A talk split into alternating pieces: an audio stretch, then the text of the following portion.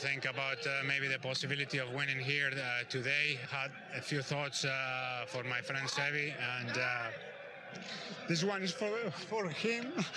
You've won Masters Championships. Where does this rank in your list of achievements? Number one.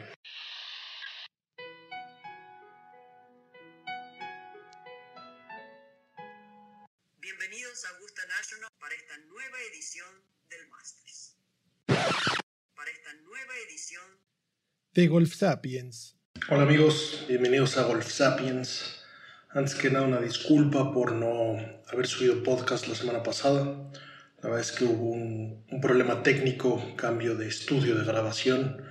Obviamente no crean que solo es mi computadora y mi micrófono, este pedo es súper avanzado.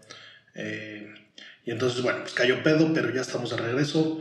Me dio mucho gusto que, me escribieran a decirme que dónde estaba el nuevo contenido. La verdad es que da ganas de, de seguir grabando. Y pues bueno, retomando un poco, eh, la semana pasada fue el ATT Pro Am, sin el Am, como ya hemos dicho, gracias a Dios.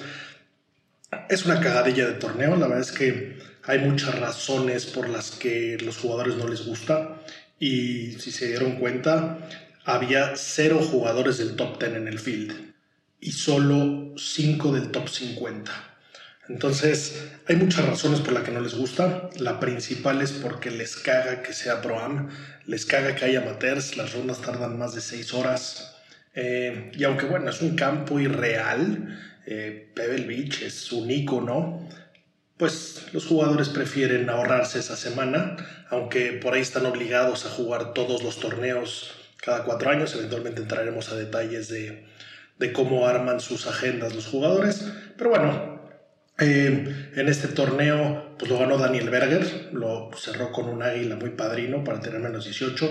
La verdad es que era de los jugadores mejores que podía haber. Este año ya ganó al principio del año. Se acuerdan que por ahí le ganó a Moricabo un desempate. Y pues bueno, esto ya con dos triunfos en la temporada, pues lo pone, lo pone muy duro, lo pone dentro del equipo de la Ryder hasta ahora. Y bueno, siempre ganar en Pebble Beach supongo que se sienta aún mejor que ganar en cualquier otro lado, ¿no? Eh, por ahí dato interesante de, de Pebble Beach, el récord del campo lo tiene un güey que se llama Hurley Long, que tiró menos 11, un 61 y lo tiró como amateur, con un bogey. Actualmente este tipo anda en el Tour Europeo echándole huevos a ver, a ver si puede conseguir su tarjeta del PGA. Eh, esto nada más nos, nos hace dimensionar cómo está muy cabrón el nivel. Y no importa que te hayas presentado como le hayas tirado un 6-1 a Pebble Beach, si no tienes constancia no hay manera de que estés con tu tarjeta y que estés todos los fines de semana luchando contra los más perros que cada semana vemos cómo sacan las garras y cómo pues el nivel sigue mejorando y mejorando. Y pues bueno, rápidamente pasamos a el Génesis, este torneo que, que pasó este fin de semana. El Génesis es de los torneos con más caché que hay, eh, de los más elegantes, se puede decir, de los que los jugadores más quieren jugar. No solo el campo en Los Ángeles es un campazo y, es un campo que, ha visto mucha historia y que ha jugado muchos torneos, sino que le dieron este torneo a Tiger, ¿no? Es, como el torneo de Tiger, te lo damos, señor Tiger, por quien eres.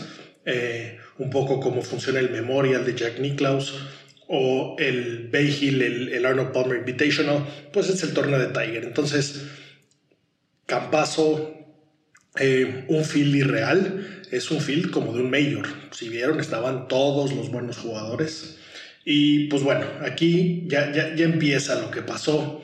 Tengo una queja oficial, bueno, dos quejas a los dioses del golf. Son unos ojetes, son unos culeros. Queja número uno, ¿dónde chingados está mi Hole One? No mamen. Eh, llevo 25 años jugando, de los cuales 20 he estado abajo de 7 de handicap o por ahí. Y no mames que no ha entrado. Ha boqueado 150 mil veces, ha pegado al hoyo, se ha quedado enterrada al lado. Primera mamada. Y número dos, ya dejen en paz a Tony Finau, no mames. Pobre alma, va 1-3 en desempates. Eh, el único desempate que ganó fue el del Puerto Rico Open, que se supone que se le puso una maldición, pero pues ya vemos que Víctor Hovland ya se la quitó. Se lo merecía ganar final. La verdad es que lo jalé cabrón. Por ahí metí una apuesta el domingo. Eh, pagaba 1600 a uno para que ganara. La aposté a la remontada. Y pues bueno, cuando el buen Max Honma, que mi respeto, sobre todo vamos a hablar de él, pegó ese fierro en el 18 que la dejó casi dada, pensé que ya todo había mamado, la falló, ahí hay esperanza, los dioses dieron luz.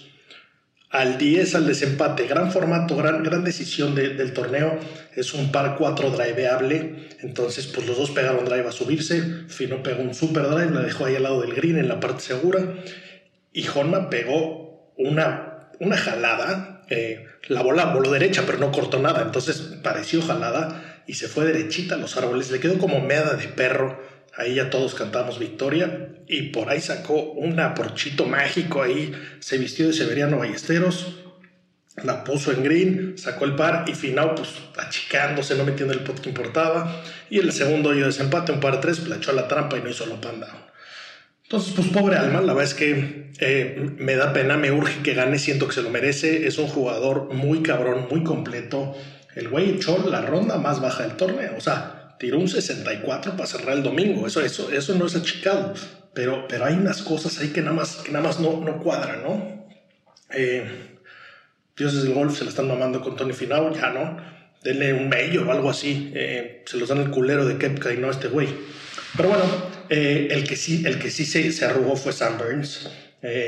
pues venía de super líder, venía muy cómodo. La primera vuelta tiró 31, tiene 24 años. El güey salió sólido el domingo para garantizar que ganaba. Y pues bueno, al final se fue achicando, le cayó pedo, la presión es cabrona. Eh, pues los demás empujaron y se le fue. Pero bueno, el, ganador es Max Honma, su segundo triunfo en el tour. La verdad es que es un güey buen pedo, es un güey que se hizo medio famoso en algún momento porque en Twitter empezó a como a tirar caca de swings y la gente empezó a mandarle videos diciéndole como rostea mi swing y como que tenía respuestas muy cagadas. El güey entonces agarró mucha atracción ahí en redes sociales. Eh, el güey tiene su propio podcast. Está regular son, parece lo quieren escuchar un día, tampoco es ninguna mamada, pero el tipo está cagado, el tipo es buen pedo y le ha chingado y, trabaja mucho y entrena mucho y este triunfo no es ninguna sorpresa, llevaba dando lata un rato. Entonces, pues, pues la segunda victoria para Homa, muy bien. Eh, yo no sé qué, yo no sé qué espera eh, Honma para darle un billete. El nombre está perfecto para que lo patrocinen. Pero bueno, eh, eso, eso fue lo que pasó eh, esta semana. Torneo bonito, torneo interesante. Y pues bueno, la siguiente semana nos vamos a dos torneos. Esta semana se parte, esta semana es curiosa y, eso es parte de lo que vamos a platicar hoy. La siguiente semana hay dos torneos. Está el WGC que le tocaba a México, que este año se mueve, y está el Puerto Rico Open. Aquí, eh, justamente el capítulo de vamos a platicar qué son los WGCs, quién los juega, cuáles son, cuántos son. Pero bueno, aquí notarán que es la primera vez donde hay como la primera A donde juegan todos los que tienen su tarjeta pero que no califican. Vamos a ver quiénes califican y por qué. Y bueno, para que se den una idea de los que están jugando, aunque tengas tu tarjeta del PGA Tour, la elite es la elite. Y los que están hasta arriba, hay una diferencia importante. Eh, en el WGC se reparten 10.5 millones de dólares. El defensor de este caso es Patrick Reed, el, el, el que equivale a México. Y en el Puerto Rico Open se reparten 3 millones de dólares. Aquí el campeón, es, el campeón defensor es Víctor Hovland, eh, el, que, le quitó la maldición a Tony F. Pero, pero bueno, hay una diferencia abismal que de todas formas es una bocanada de aire para aquellos que juegan ese torneo porque no están los chinguetas. Entonces tu oportunidad de ganar un torneo no te dará tantos puntos del ranking mundial. Ya en el siguiente capítulo vamos a ver cómo se mide el ranking mundial y quién es el número uno y por qué. Pero bueno, por el otro lado, te da chance de agarrar buen lugar, agarrar puntos de la FedEx y asegurar tu tarjeta. Si ganas, pues sí aseguras tu tarjeta porque ganaste un PGA Tour Event, ¿no? Entonces, eh, un poco sin más preámbulo, pues vámonos a ver qué, qué son los WGCs, cuáles son y cómo funcionan.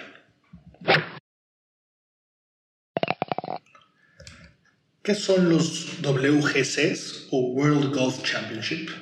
Estos son cuatro torneos organizados por la Federación Internacional de PGA Tours y son torneos oficiales para las listas de dinero, para listas de puntos. Eh, ¿Qué federaciones internacionales pertenecen aquí. El PGA Tour, el European Tour, el Asian Tour, Japan Golf Tour, el Sunshine Tour y el PGA Tour de Australasia. ¿Ok? Son cuatro torneos. ¿Cuáles son? El WGC Mexico Championship, que pues bueno, lo de México estará pronto cambiar, esperemos que no. Está el WGC Match Play. Este es el de Dell, este es el que se juega en San Antonio y es el único que es formato diferente, es el único torneo oficial Match Play. Es muy divertido. Por ahí a los que tienen duda, Medal Play es por golpes, es como se juegan todos los torneos, se mide contra el par de la cancha y el que tira menos gana.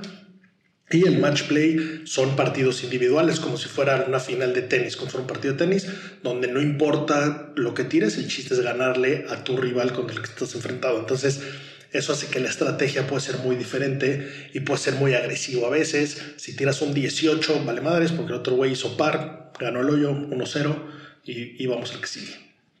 El siguiente torneo de, esto, de este grupo de torneos es el FedEx St. Jude y el último es el HBC Champions. ¿no? Eh, Aquí, pues estos torneos empezaron oficialmente en el 99, aunque algunos ya existían. Pero bueno, el, FedEx St. Jude era originalmente conocido como el World Series of Golf, empezó en el 76.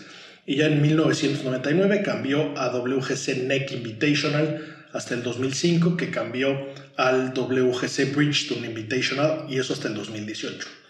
Este torneo puede ser que sea el, el más conocido, previo al, al, que teníamos de México, que, que, empezó a hacer mucho ruido lo que sea. Eh, el más famoso era este porque se jugaba en el Firestone Country Club en Akron, Ohio. Y ahí fue donde pues, Tiger hizo muchas de las suyas. Eh, y fue ahí donde Tiger ganó en la noche, no sé si se acuerdan, en el 2000, que ya estaba en Fairway en el 18 y dijo, no, yo acabo hoy, pegó un fierrazo, ahí le dejó lo de la flaca y poteó de noche y las cámaras fueron las que iluminaron todo ese asunto. Entonces, eh, pues bueno, si, si, si, seguimos un poco en orden, el, WGC, el, Match Play, era originalmente el Anderson Consulting, ese empezó en el 1995 y es el único que se juega en Match Play, es el único torneo que tenemos en Match Play, el PGA Tour. Por aquí el, el siguiente formato, el siguiente torneo de este formato más famoso puede ser el US Amateur, donde se juega medal para calificar y en base a esa calificación ya se juega match play. Entonces es otro de los torneos más importantes que se juega en este formato y que, como les digo, lo hace muy simpático y muy divertido. Eh, pero bueno, si ya nos vamos al detalle del WGC México, que se juega esta semana, pues bueno, había tenido varios nombres previos, había jugado en muchos lugares, había jugado en varias partes del mundo. Recordemos que esto nació un poco para eh, decir que es mundial el golf y que no solo es en Estados Unidos. Entonces al principio recorrió muchos lugares, por ahí hace un par de capítulos platicábamos eh, de dónde salió la idea, cuando platicamos de la, de la Premier Golf League, eh, decíamos que por ahí Greg Norman estaba empujando a esto y lo que sea. Pero bueno, este torneo se jugó, sus primeras dos ediciones fueron en Valderrama, en España. Eh, este campo está al sur de España, es un campo muy cabrón, no lo he jugado, pero aparte de que es de, de, los campos más cabrones de toda España, aquí Europa ganó la Ryder con Seve como capitán. Esto fue en el 97, entonces casi no me mama ese campo con el Dios Severiano ganando ahí. Y pues bueno, eh, después de esas dos ediciones en España, se fue a... Eh, se suponía que se iba a Missouri, pero lo cancelaron por el ataque a las Torres Gemelas. Después las siguientes ediciones se jugaron dos en Irlanda, dos en Estados Unidos, una en Inglaterra. Eh, como, como que estuvo cambiando mucho. Eh, la fecha era complicada en su momento, eh, ya, ya no tenía tanta atracción y eso que Tiger ganó cinco de las primeras siete ediciones que hubo, entonces eh, pues evidentemente ya los ojos estaban en el torneo, pero bueno, como, como que estuvo saltando mucho, no, no, no, no había jalado tanto y ya en el 2006 se quedó fijo en Miami, en el Blue Monster en Doral, hasta ahí estuvo, hasta que se fue a México, hoy, hoy Blue Monster, bueno, hoy, hoy Doral pertenece a Trump, eh, lo compraron en 2011 por 150 millones de dólares. Y pues bueno, se jugó ahí hasta el 2016. 2017 fue el primer año que se vino a México. Eh, y bueno, hay, hay, muchas razones por las que lo movieron. La verdad es que eh, pues en Miami tampoco aportaba mucho y otra vez los jugadores se quejaban que decían, ¿cómo chingados es mundial si todo se juega en Estados Unidos? ¿no?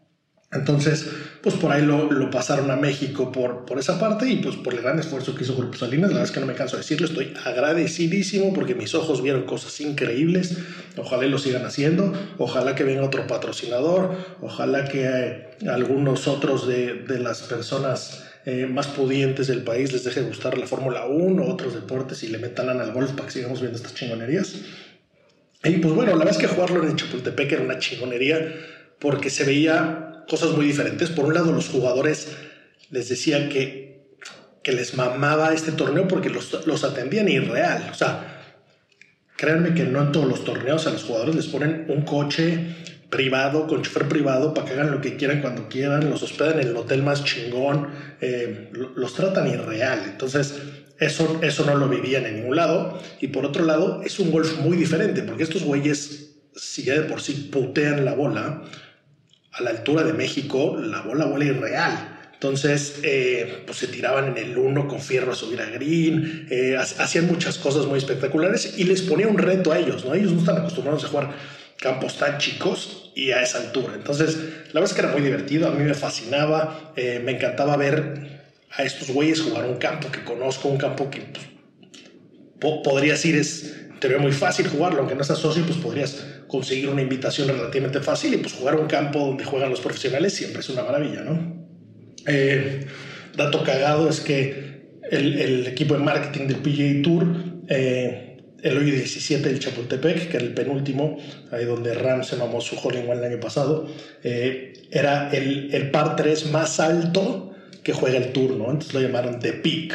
Y pues armaba buen cagadero, ahí tuve la suerte de, de estar todos los años en, en los hospitales de por ahí, pues era una maravilla estar echando cubas, canapés y viendo buen golf, pues quién, quién no quisiera tener eso todos los días, ¿no? Eh, pero bueno, este año, como, como ya sabemos, se regresa a Florida. Veo difícil que regrese. Ojalá y, y lo pudiéramos tener de regreso. Pongamos changuitos, pero bueno, nada está seguro, ¿no? Eh, y pues bueno, el, el último es el, el WGC, el, el, de HCBC. Se juega desde el 2005 en Shanghái. Solo un año se jugó en Shenzhen. Año muy random, pero bueno, es, es uno de los torneos que más lana y más puntos reparte en la región. Y pues bueno, los chinos también quieren su, su, su pedazo del pastel. Entonces, eh, pues se arma ese y, la verdad es que es un campo que, que, está bastante chingón, por ahí se ha ganado muy interesante, no sé si vieron alguna vez que Boba ganó desde la trampa con una sacada irreal, por ahí Rory también ha ganado, eh, o sea, ha tenido muy buenos jugadores, ¿no? Y pues bueno, ¿qué, qué hace a los WGCs interesantes? Estos son, pues, son casi majors, son lo que sigue de un major. Después de los cinco majors, los torneos más chingones que hay son estos, los WGCs, eh, reparten mucha más lana que los torneos normales.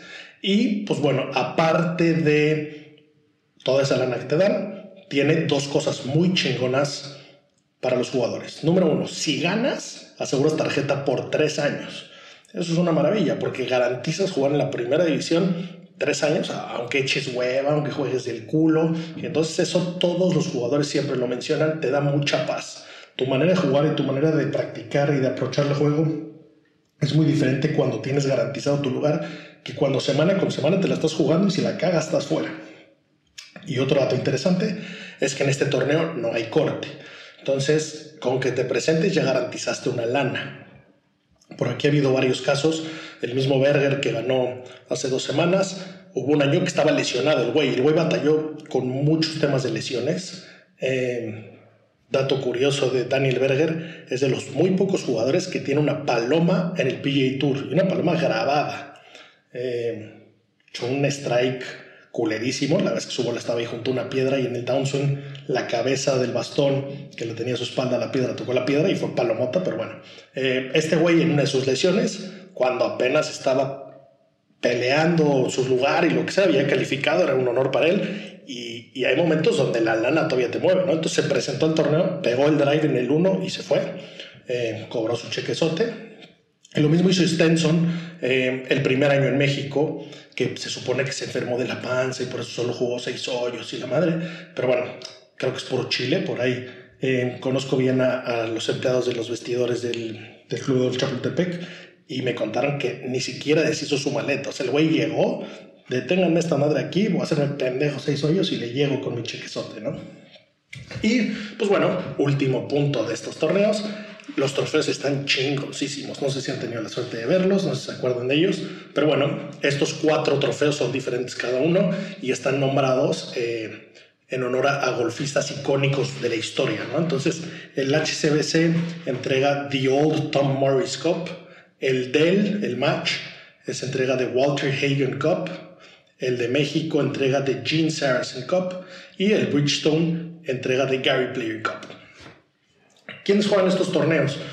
Como les comentaba al principio, esta semana tenemos dos torneos, ¿no? El chingón y el chaqueto. ¿Y quiénes juegan el chingón?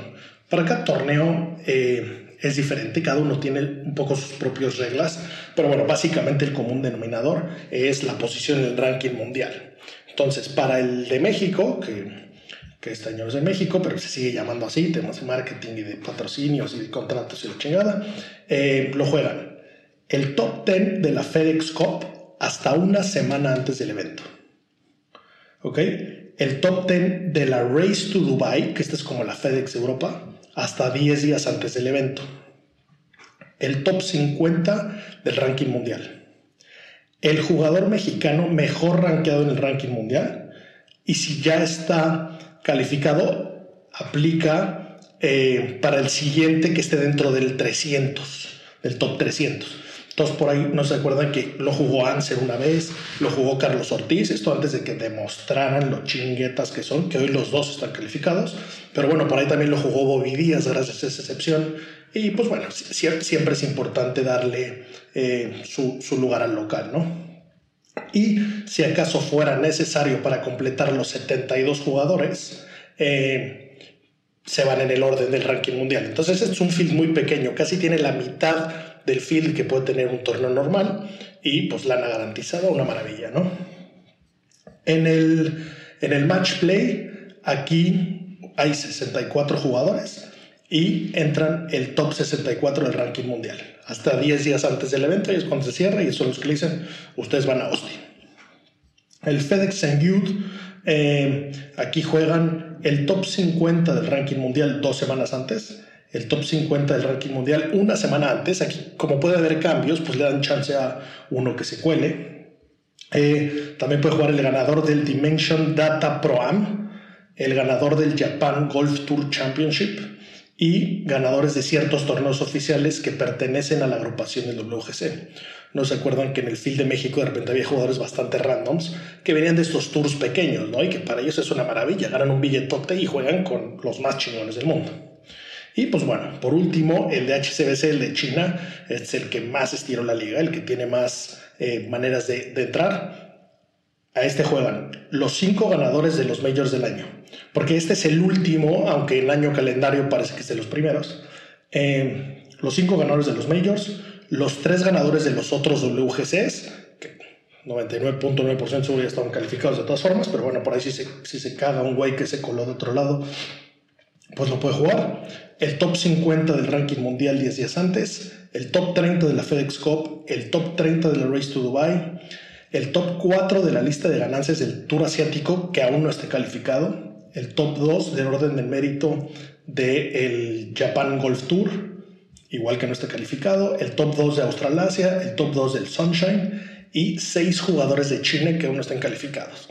México pues negociaron les dieron un lugar, a los chinos les dieron seis lugares, ¿no? Eh, es, esos son los WGCs, la verdad es que son unos torneazos, a mí, a mí me gustan mucho y les agarré mucho más cariño cuando lo tuvimos por aquí, ¿no? Entonces, eh, espero, espero, que quede claro, espero que podamos eh, ver bien la transmisión, ver el campo, la verdad es que es un campo medio desconocido. Y por el otro lado por ahí te van pasando highlights de lo que va pasando en Puerto Rico, que pues a ver si no es la maldición de alguien, a ver si no alguien se echa esa, esa cruz a la espalda, que estoy seguro que todos los que no han ganado se la echan y los que ya ganaron también se le quieren echar, luego veo cómo soluciono ese pedo, pero dame una W más, siempre la necesito. Eh, y pues bueno, a, ver, ahorita vamos a, vamos a pasar un, un par de picks. Eh, en el fantasy que les comenté, sigo anal me sigue yendo del culo. Estoy en, zona de descenso.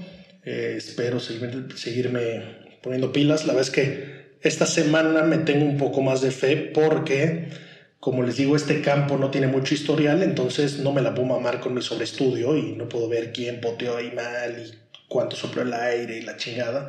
Entonces me voy a ir un poco más hacia eh, tal cual sus estadísticas de strokes gain en general, sin mamármela a meter el nivel de pasto, análisis y la chingada. Entonces, eh, pues tenemos aquí jugadores que, evidentemente, los favoritos, pues número uno, Dustin Johnson, es el que más strokes gain lleva. Eh, Patrick Cantala, John Ram, los de hasta arriba están por ahí, ¿no? Pero, pero de los que no pintan tan alto, eh, me gusta Cameron Smith, está jugando bien.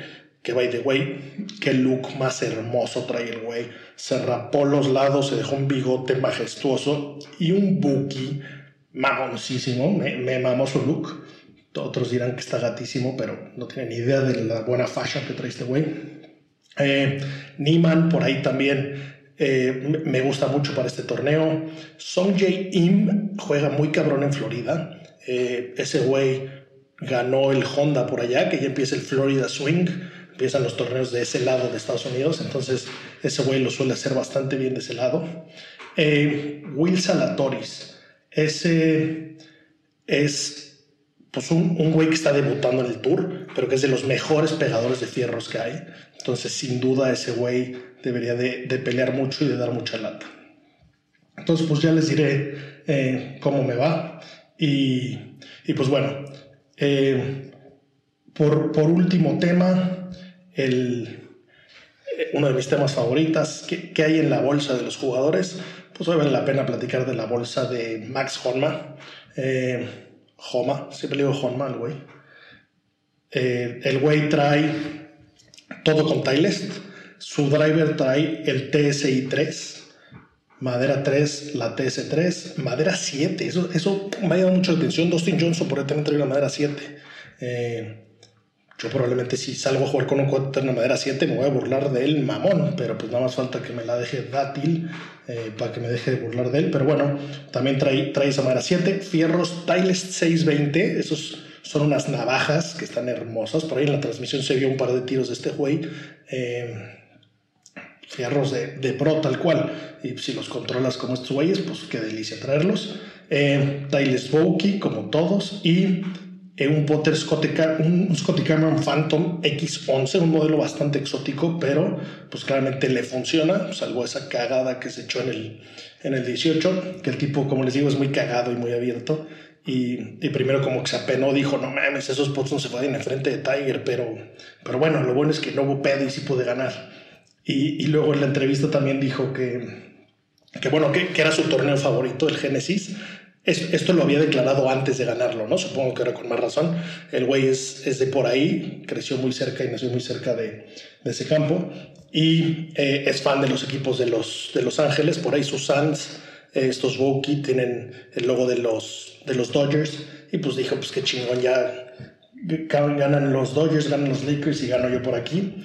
Y, que cuando llegó vi a Tiger, pues el torneo Tiger, y todos los pros, todos y cada uno de los pros se cuadran cuando ven a Tiger. Y entonces dijo, puta, como que siempre dan ganas de saludarlo, pero pues qué va si le dices ese güey, ¿no? Y entonces ya cuando ganó dijo, pues bueno, Tiger va a estar obligado a platicar conmigo, qué chingón. Eh, entonces, pues bueno, qué, qué, qué maravilla que, que, te entregue Tiger el, el, torneo. Y pues bueno, por último una noticia ahí de, de cambio de marca. La es que ya casi todos los pros que, que iban a firmar, firmaron, los que iban a cambiar ya cambiaron. Pero bueno, se anunció hace poco que Kevin Chappell eh, se cambió a Wilson, igual que Gary Goodland. Eh, Kevin Chappell por ahí jugó una President's Cup, eh, buen, jugador, se, echó un 59 hace no mucho. Y pues bueno, firma con Wilson, que la verdad es que Wilson, no sé si han tenido la oportunidad de ver los últimos fierros de Wilson, están muy chingones, son como forjados, muy parecidos a los Mizuno y, es una marca que en el golf no pesa nada, ¿no? Como que está desaparecida. En su momento eh, pesó mucho más, cuando estamos hablando de, de, hace muchos años. Pero ahorita la verdad es que la gente la, la menosprecia y es raro porque en otras marcas, eh, pues Wilson es una gran marca, ¿no? Por ahí, pues en el básquet, los balones de básquet de Wilson son chingones. en el tenis, pues la raqueta de su majestad es Wilson. En el golf no, no pinta mucho, pero bueno, pues Gary Woodland ya ganó con ellos, por ahí Strillman juega bien con ellos, y yo la verdad es que nunca me los compraría por gusto, eh, pero si voy a hacer un fitting y les pego mejor, feliz de la vida traer a Miss Wilson. Y por último, antes de irnos, eh, unas noticias interesantes que se anunciaron esta semana. Por ahí el PGA of America anunció que eh, empezando este año van a dejar en ciertos torneos usar el rangefinder. Eh, honestamente no creo que afecte mucho ni para bien ni para mal. Dicen que la intención es darle agilidad al, al torneo para que sea más rápido y para que los jugadores jueguen más rápido. Esto lo van a probar en el PGA Championship en el KPMG PGA Championship de mujeres, en el KitchenAid Senior PGA, ¿no? Entonces, como que los tres majors del PGA lo van a probar. Eh, a ver qué tal. Honestamente, creo que en el PGA Tour no va a mover absolutamente nada. Los jugadores miden muchas más cosas.